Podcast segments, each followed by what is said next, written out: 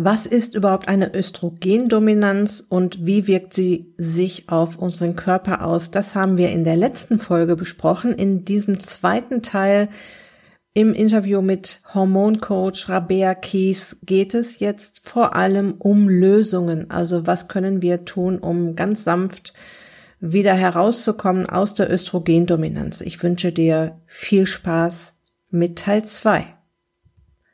Bevor es losgeht, noch ein kleiner Hinweis. Auf meiner Website findest du momentan die Möglichkeit, dich in eine Warteliste eintragen zu lassen für ein Einzelcoaching Januar Special. Das da heißt, starte deine Abnehmpläne 2020 mit einem BAM. Und es ist ein sehr besonderes Coaching-Paket, was ich da zusammengeschnürt habe. Ich nehme dich über eine bestimmte Zeit eng an die Hand, betreue dich sehr intensiv und das Ganze auch noch angepasst an deinen Alltag. Du lernst im Coaching, während des Coachings effektive Abnehmtools mit mir. Du übst sie mit mir zusammen und ich gebe dir im Anschluss deinen Masterplan Abnehmen 2020 auf dich persönlich zugeschnitten an die Hand, mit dem du dich das ganze Jahr über motivieren kannst und aus dem du die ganze, das ganze Jahr zehren kannst, weil dort im Prinzip alles drin stehen wird, was dich persönlich weiterbringt und auf deinem Weg behält. Den Link zur Warteliste findest du natürlich hier in den Show Notes und auf der Beitragsseite zu dieser Episode. Also, es geht weiter mit Teil 2. Das Thema ist die Östrogendominanz. Wir hören den zweiten Teil des Interviews mit Hormoncoach Rabea Kies. Viel Spaß! Herzlich willkommen in der Podcast-Show Once a Week, deinem wöchentlichen Fokus auf Ernährung, Biorhythmus, Bewegung und Achtsamkeit. Mit Daniela Schumacher und das bin ich.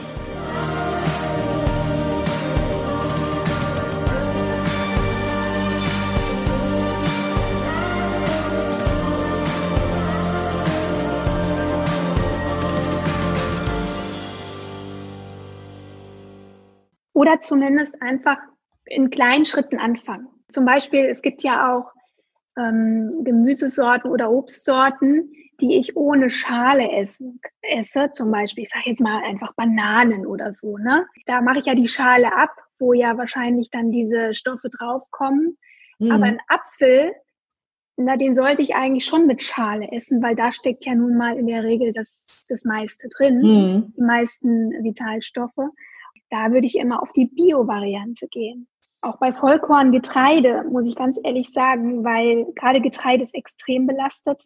Und wenn ich dann auch noch Vollkorn esse, dann habe ich ja die ganzen Stoffe an der Schale. Das heißt, ja. im Zweifel, wenn ich jetzt ganz normales Weizen oder so essen würde, würde ich sagen, dann nehme ich lieber das weiße Weizen, also das ähm, Nicht-Vollkornweizen, weil da habe ich zumindest vielleicht weniger Giftstoffbelastung, als wenn ich auch noch die ganze Schale esse. Mit das war mir offene Türen an. Unser Dozent, der Leo Primbohm, den du ja auch kennst, der hat mhm. immer gesagt, wenn ihr Brot esst, dann esst bitte das tote Brot. Ja, also, also ich, ja, genau. Also ich, ich nehme schon auch äh, Biobrot. Ähm, das ist einfach, muss ich ganz ehrlich sagen, wenn man Kinder hat, die zur Schule gehen und so weiter. Klar kann man die ganz täglich mit Gemüse versorgen, aber es ist doch irgendwo einfach ein Brot zu nehmen und da gehe ich in den Bioladen und ähm, da wird da wird halt das Brot noch handwerklich gemacht. Da wird mhm. das lange gegar, äh, gegoren im Sauerteig. Da werden eben diese ganzen, ich sage jetzt mal etwas schädlicheren oder entzündungsfördernden Substanzen abgebaut. Und da weiß ich auch, das bekommt mir ganz gut. Mhm. Da kann man auch wieder Alternativen suchen. Ähm, gut, äh, kommen wir jetzt vom Brot wieder zurück zur Östrogendominanz. Ja, ich würde nämlich sehr gerne nochmal auf das Thema Östrogendominanz an sich eingehen, weil es zwei verschiedene Formen gibt. Das, mhm. was ich eben gesagt habe, wo quasi eine Überlastung des Körpers mit Fremdöstrogenen passiert, das ist eine Möglichkeit, wie eine Östrogendominanz entstehen kann. Ja, indem ich einfach zu viele Östrogene von außen zuführe. Eine andere Form, warum Östrogendominanz entsteht, ist ein Mangel an Progesteron. Das mhm. hatte ich ja vorhin schon mal angedeutet. Wenn Östrogen seinen natürlichen Gegenspieler Progesteron nicht hat, dann, ähm, ne, dann geht es ab. Also dann ähm, passiert eben diese Östrogendominanz. Und jetzt kommen wir nämlich auf die Wechseljahre zu sprechen, beziehungsweise auf die erste Phase der Wechseljahre. Und ähm, die meisten Frauen haben nicht, nämlich am stärksten mit einer Östrogendominanz zu tun, so zwischen 40 und Mitte 40, würde ich jetzt einfach mal sagen. Mhm. Also solange die Zyklen immer noch da sind, wenn auch vielleicht unregelmäßiger, ist eigentlich die, die Grundsituation eine Östrogendominanz. Und das ist ja auch der Grund, warum viele Frauen dann in dieser Altersphase einfach auch zunehmen. Das muss nicht immer so sein, aber ich stelle das einfach fest, dass viele Frauen Probleme haben mit dem Gewicht. Und das liegt daran, dass wir eben keine Eisprünge mehr haben, beziehungsweise die Qualität der Eisprünge abnimmt. Und wir können eigentlich nur ausreichend Progesteron produzieren, wenn wir Eisprünge haben. Mhm. Das heißt, das Gelbkörper, der Gelbkörper, äh, der dann nach dem Eisprung übrig bleibt, das ist unsere Produktionsmaschine für, Produ für Progesteron. Ja. Da Progesteron eben stetig abnimmt und auch lange bevor Östrogen dann abnimmt, haben wir eben diese relative Östrogendominanz, wenn dieses Verhältnis zwischen Progesteron und Östrogen nicht mehr stimmt. Und, ähm, und dann entstehen eben die Symptome, die ich vorhin vorgestellt habe. Mhm. Ich sage mal, bei Frauen in den Wechseljahren kommt dann diese äh, Umweltbelastung von außen ja noch obendrauf auf das Ganze. Ganz genau. Und jetzt ist es so, dass äh, sich vielleicht die Hörerinnen fragen, ja, wie kann ich das denn feststellen, ob ich eine Östrogendominanz habe? kann man das vielleicht auch messen oder so. Mhm. Ne? Es gibt natürlich Speicheltests, Hormontests, Blutuntersuchungen, mit denen du deinen Östrogen-Progesteronspiegel messen kannst. Ne? Das Problem ist nur, dass die herkömmlichen Ärzte, die Schulmediziner zum Teil nicht einmal von diesem Symptom, von dieser Beschwerde Östrogendominanz gehört haben. Weil das ist Ganz ehrlich, das ist in der Schulmedizin nicht anerkannt. Es könnte sein, wenn du zu deinem Gynäkologen oder Hausarzt gehst, dass der sagt, Östrogendominanz? Was ist das denn für ein Blödsinn? Habe ich ja noch nie gehört. Oh oh ja, genau. Also das ist einfach, weil ähm, das Östrogendominanz gibt es noch gar nicht so lange. Man hat immer gedacht, dass jede Frau in den Wechseljahren einen Mangel an Östrogen hat. Mhm. Es, liegt, es liegt daran, wenn du jetzt einfach hingehst und eine Blutuntersuchung machst, dann wird rauskommen, also wenn du ein bestimmtes Alter hast, dass deine Östrogenwerte erniedrigt sind, wahrscheinlich auch Progesteron. Also alle Werte sind erniedrigt. Die Schulmedizin setzt aber diese beiden Werte nicht ins Verhältnis. Dafür braucht man nämlich einen Umrechnungsfaktor. Es gibt einen Quotienten, einen Progesteron-Östradiol-Quotienten. Mhm. Und die müssen in einem ganz bestimmten Verhältnis zueinander stehen, nämlich mhm. 100 zu 1 mindestens. Ja? Mhm. Progesteron muss zu Östrogen im Verhältnis 100 zu 1 stehen. Und wenn dieser Wert kleiner als 100 ist, dann kannst du davon ausgehen, dass du eine Östrogendominanz hast. Wer misst das? Kann man sich direkt an die Labore wenden? Kann man sich an einen Heilpraktiker wenden? Ja, ich würde mit so, mit so einem Thema immer zum Heilpraktiker gehen, zu einem naturheilkundlichen Arzt oder einem Arzt der funktionellen Medizin, weil es hier wirklich darum geht, das Zusammenspiel der verschiedenen Hormondrüsen äh, sich anzuschauen. Und das machen die Fachärzte nicht, ja. Also wenn du jetzt zum, ein Problem mit der Schilddrüse hast, dann wird sich nur die Schilddrüse angeguckt. Problem mit den Eierstöcken hast, dann wird sich nur der Eierstock angeguckt. So arbeiten die Schulmediziner einfach nicht. Aber es ist einfach so, dass keine Hormondrüse separat arbeitet. Sie hängt immer von der Funktion einer anderen Drüse ab. Deswegen muss man immer das ganzheitlich sehen, im ganzheitlichen Zusammenhang. Und das machen einfach Schulmediziner nicht. Sie sind so nicht ausgebildet. Ja, so genau. funktioniert die Schulmedizin nicht. Ich würde jetzt empfehlen, eher einen Hormonspeicheltest zu machen, weil der einfach quasi die aktiven Hormone misst, die auch wirklich an der Zelle wirken. Wenn du nur einen Bluttest machst, dann wird zwar die gesamte Hormonmenge gemessen, aber nicht alle Hormone, die im Blut rumschwirren, sind auch die aktiven, die dann auch an der Zelle mhm. andocken. Und wir wollen die messen, die an der Zelle andocken. Und das macht man über einen Speicheltest. Den kann man auch selber zu Hause durchführen. Es gibt Labore, die das anbieten, kann man sich im Internet bestellen. Mhm. Zum Beispiel die Firma Verisana bietet das an. Verisana? Genau, genau. Können wir ja also, auch gerne verlinken. Du noch. kannst es gerne verlinken. Ich habe auch, wenn, wenn ihr möchtet, ich habe auch einen kleinen Rabattcode dafür. Mhm. Wenn man ähm, sich den Test kauft, der kostet ungefähr 50 Euro. Ich muss aber auch dazu sagen, ich wollte es vor allem der Korrektheit einfach erwähnen, dass es solche Tests gibt.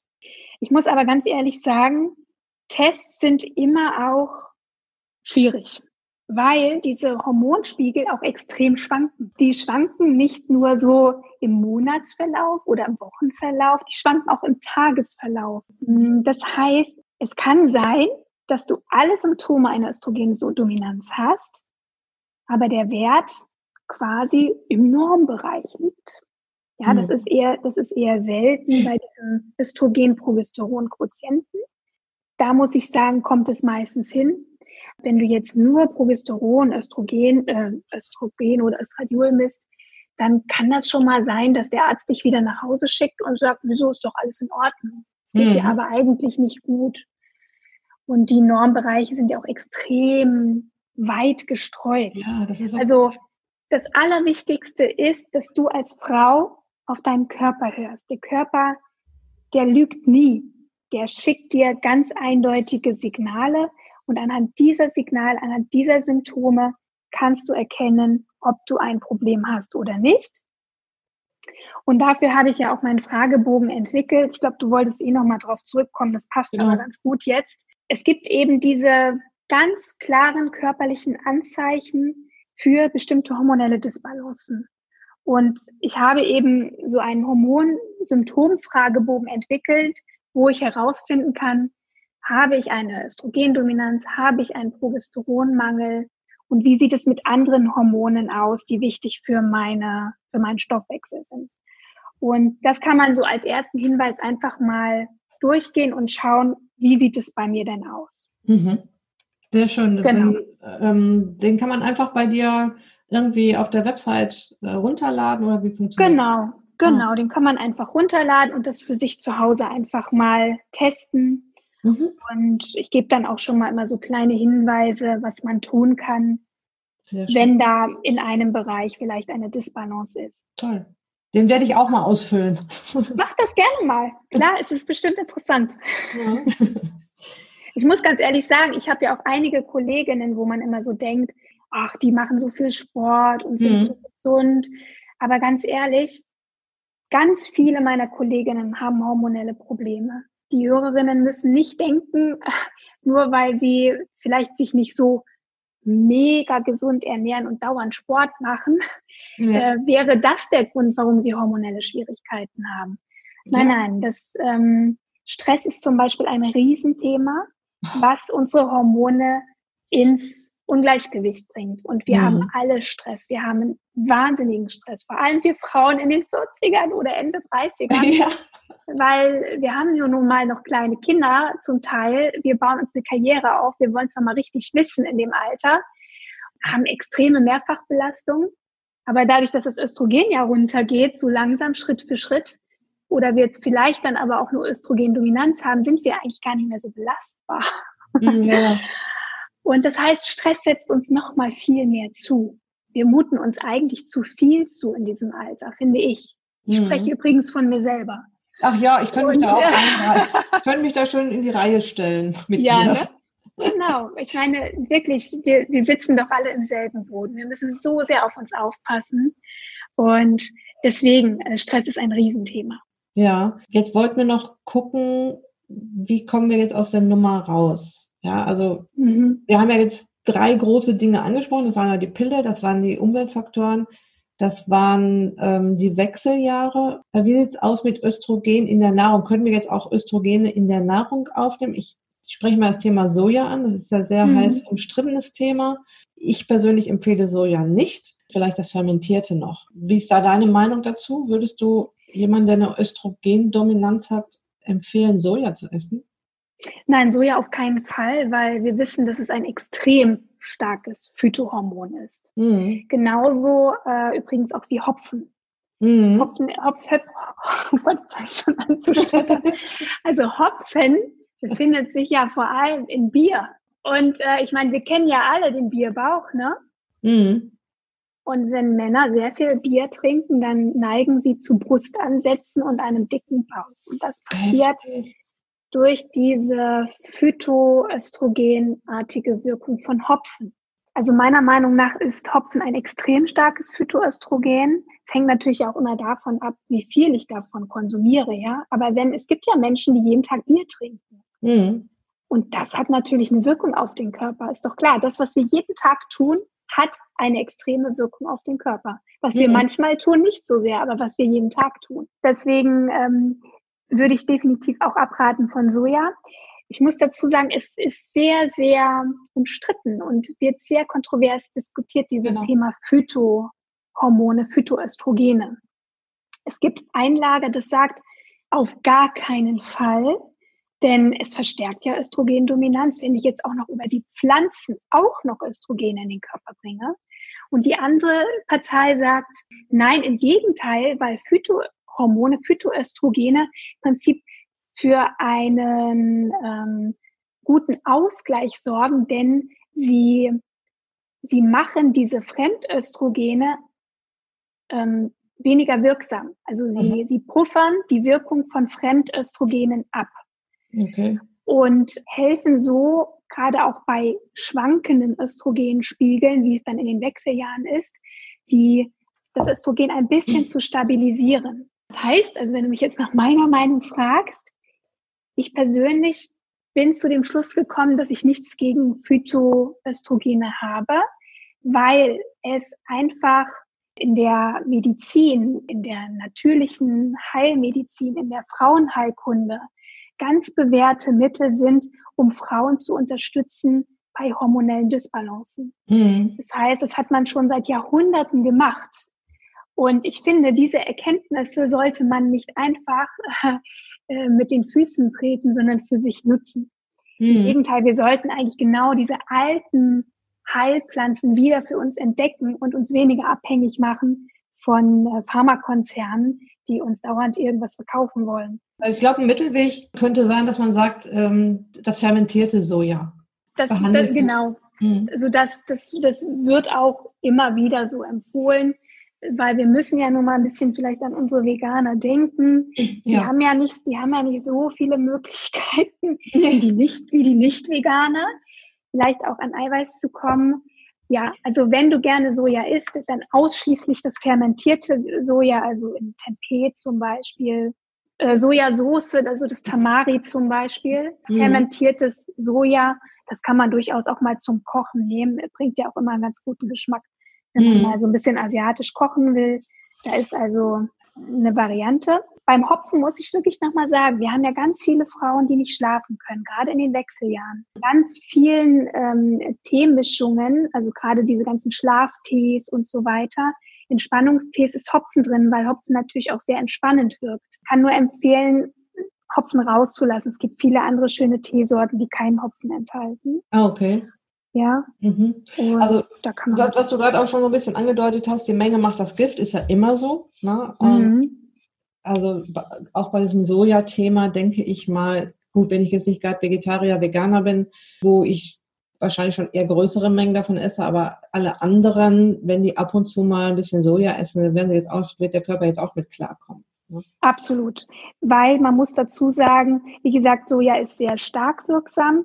Es gibt aber ganz viele andere Phytoöstrogene, die wirklich nur eine minimale Wirkung auf den Körper haben. Die, die sind im Grunde überhaupt nicht das Problem. Das Problem sind die Xenoöstrogene, die Umweltöstrogene. Das heißt, wir brauchen uns ehrlich gesagt überhaupt nicht bei den natürlichen Lebensmitteln äh, groß aufhalten, weil das sind Dinge, die aus der Natur kommen, die der Körper seit Jahrhunderten kennt, das sind Pflanzen. Ähm, mit denen hat der Körper kein Problem. Der Körper hat Probleme mit den heutigen Umweltbelastungen.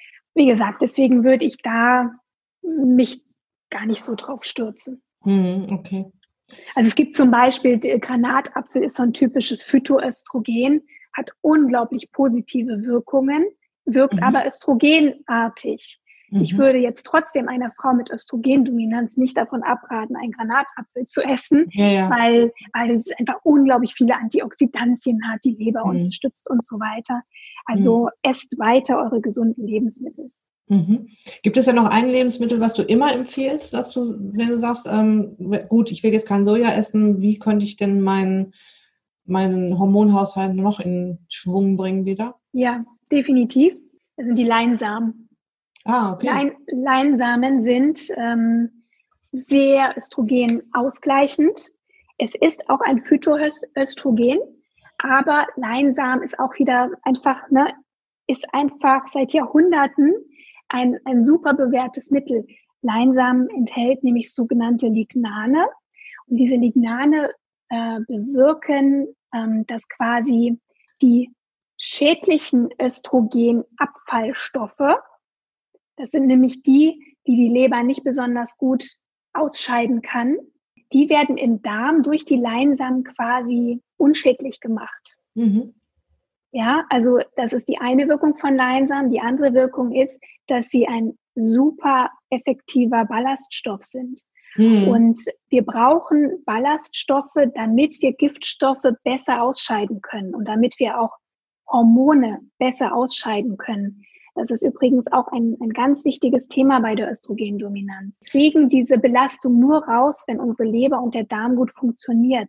Das heißt, wir müssen unbedingt hinkriegen, falls wir auch noch an, an, an Verstopfung leiden oder an ähm, Darmproblemen, dass wir das erstmal in Ordnung bringen, weil sonst kriegen wir das mit der Östrogendominanz nicht hin. Ja, ja, das stimmt. Und jeden Tag ein bis zwei Esslöffel frisch geschrotete Leinsamen einfach übers Müsli streuen, ähm, oder über den Joghurt oder was auch immer, das hilft auch schon extrem bei PMS. Also wenn man ah, das wirklich mal ganz konsequent, es wird eigentlich empfohlen, das vielleicht auch nur die ersten zwei Zykluswochen zu machen. Aber ich sehe das eigentlich gar nicht so. Ich finde, das kann man durchnehmen, weil die Östrogendominanz ist ein durchgehendes Thema. Ne? Und äh, immer mal äh, immer mal Leinsamen ähm, mit verwenden oder auch andere Ballaststoffe sind wichtig, um einfach das Östrogen gut auszuscheiden. Ich sehe das in den Ernährungstagebüchern, wenn ich, ähm, wenn ich den Tipp gebe, ähm, Leinsamen zu verwenden, dass dann auch die Ballaststoffbilanz sofort nach oben geht. Richtig schön, ne? Ah, super, ja. Also, Und es ist übrigens auch nicht das Leinöl. Also das Leinöl hat, also weil diese, diese Lignane, die das Östrogen so schön, ähm, ich sag jetzt mal in Balance bringen, die sind nur in der Schale der Leinsamen und beim Öl wird ja die Schale quasi weggeschmissen. Hm. Ich lese immer wieder die Zahl 40 ähm, Gramm sollte man zu sich nehmen am Tag. Ich finde, das ist manchmal schwer auch zu erreichen. Wie viel würdest du, oder hast du dich mit der Zahl schon mal befasst oder würdest du da eine Nein, Zahl nennen? weil ich ja, ich rechne ja nicht. Ja. Ich kann erstens nicht gut rechnen und, ich auch nicht. und, und zweitens, ähm, nein, also ich, ich errechne eigentlich gar nichts. Ich, ähm, ich gucke immer, wie geht's der Kundin, wie kommt die klar, wie ist die Verdauung. Ich kann das wirklich ganz schlecht sagen. Mhm. Ähm, ich habe auch schon von Empfehlungen 70 Gramm gehört, aber jetzt ist ja wieder die Frage, wie rechnet der Endkunde das für sich aus? Mhm, ja, ja, da wird's ja schon wieder schwierig. Mhm. Ähm, einfach, also man sieht's ja immer an der Verdauung eigentlich, oder?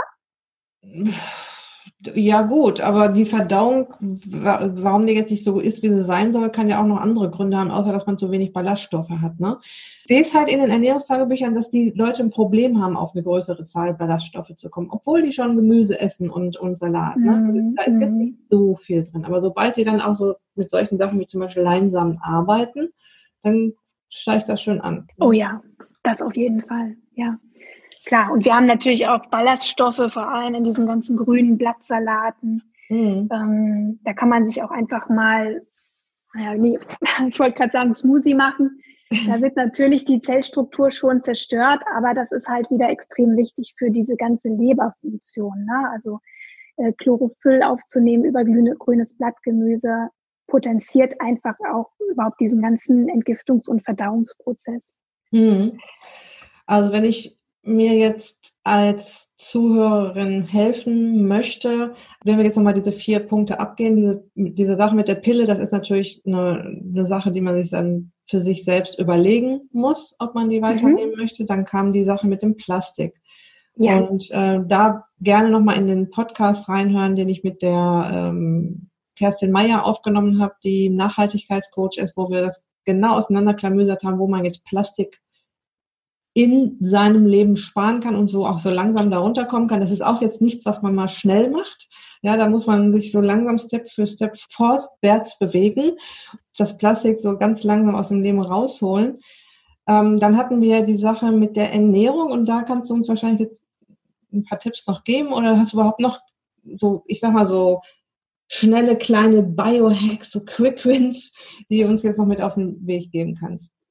Ja, genau. Also äh, ich will das jetzt nicht äh, extrem noch ausdehnen, aber es ist wirklich eigentlich gar nicht so schwierig, diese Östrogendominanz loszuwerden.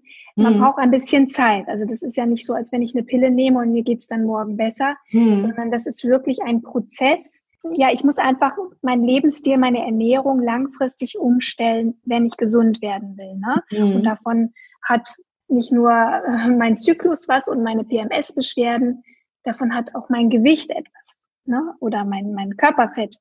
Und ähm, das ist einfach, ich muss den Körper erstmal in diese Situation bringen. Und Östrogen, deswegen ich hatte es schon angedeutet, ähm, wird vor allem in der Leber entgiftet, neutralisiert.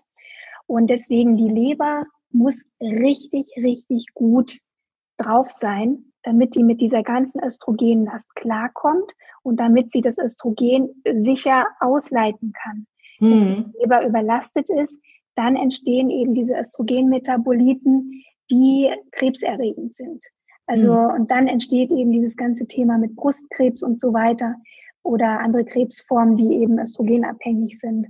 Und ähm, das heißt, ich muss meine Leber unterstützen und da möchte ich einfach nochmal darauf hinweisen, dass Bitterstoffe extrem wichtig sind für die Leberfunktion. Bitterstoffe in ganz natürlicher Nahrung.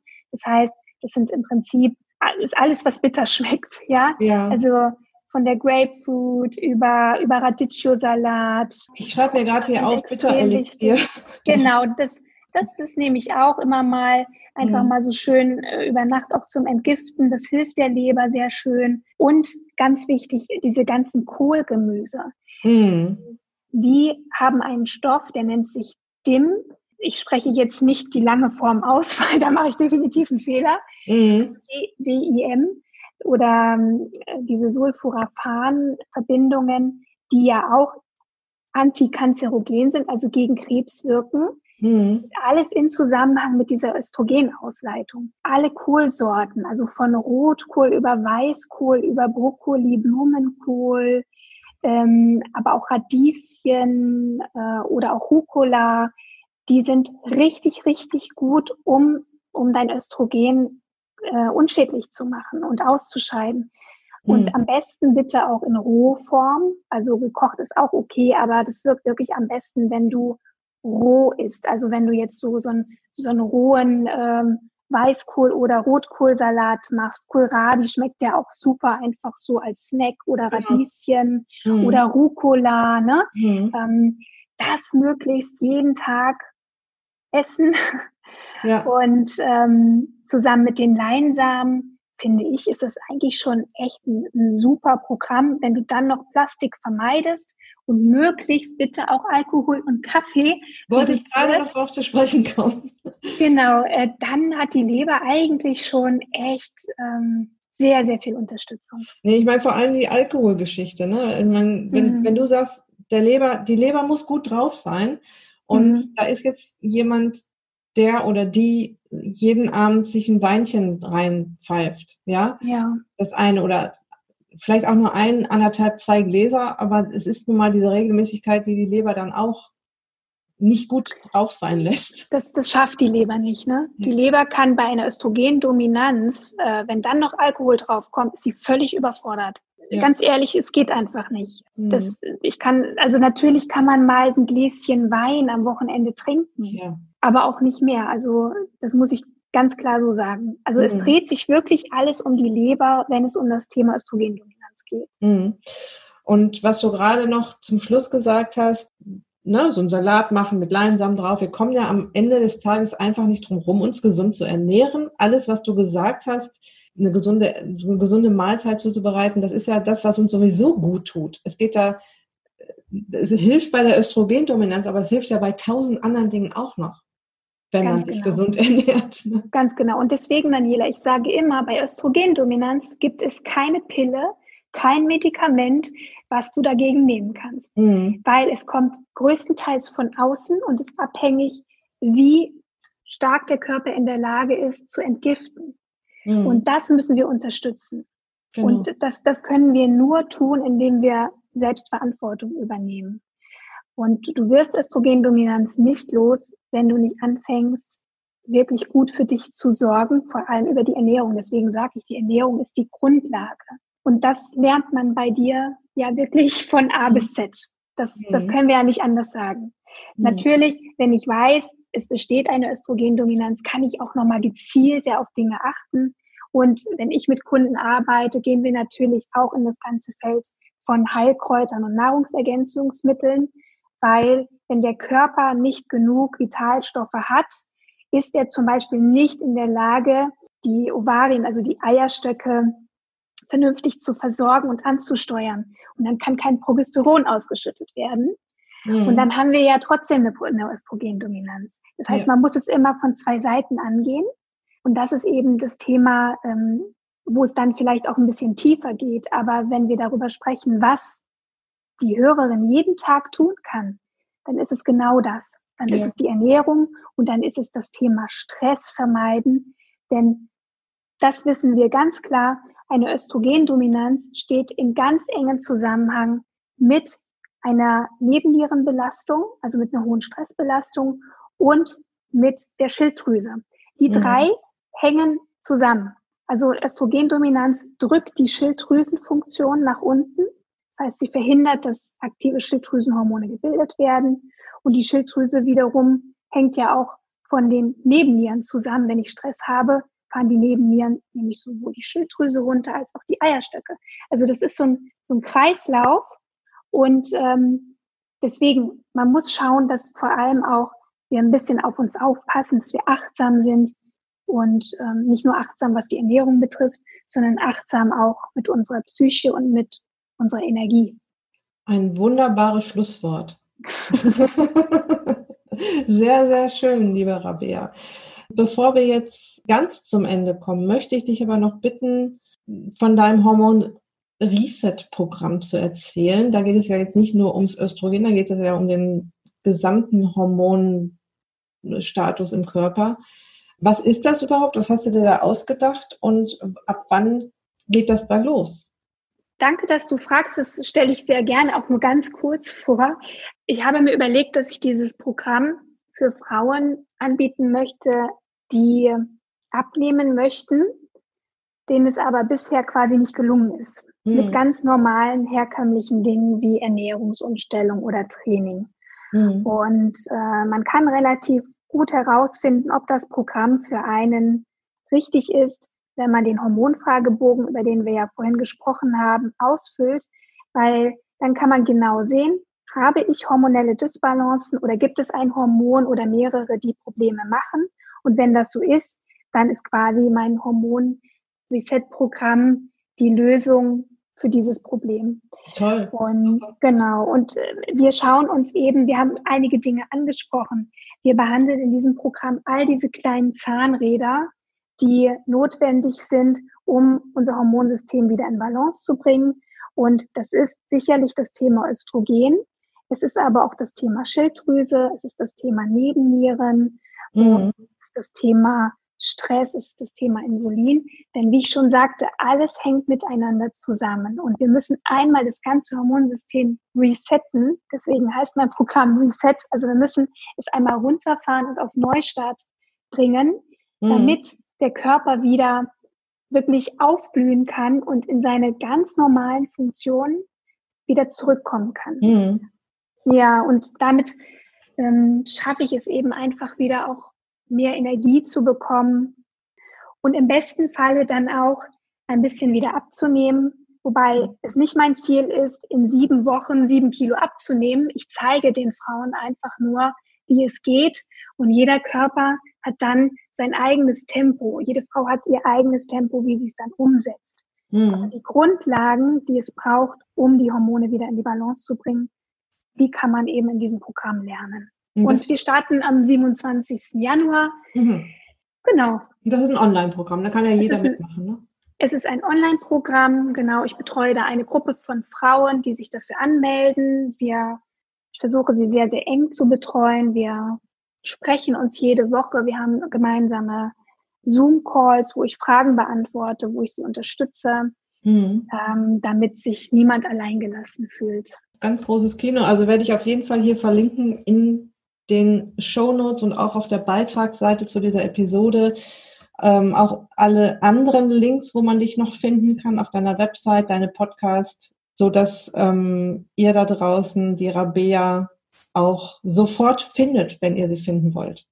Ich Liebe danke dir ganz herzlich, Daniela. Ja, überhaupt kein ja. Thema. Wir müssen, hey, wir müssen zusammenhalten.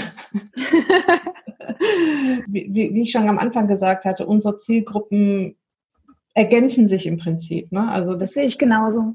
Genau. Also das heißt, ich mache den Anfang, du machst das Fitzelchen, das dann noch hinten rankommt. Wobei ich das jetzt nicht klein meine, sondern eben das, was auch noch wichtig ist und was bei vielen äh, Frauen einfach vom Denken her schon hinten rüberfällt.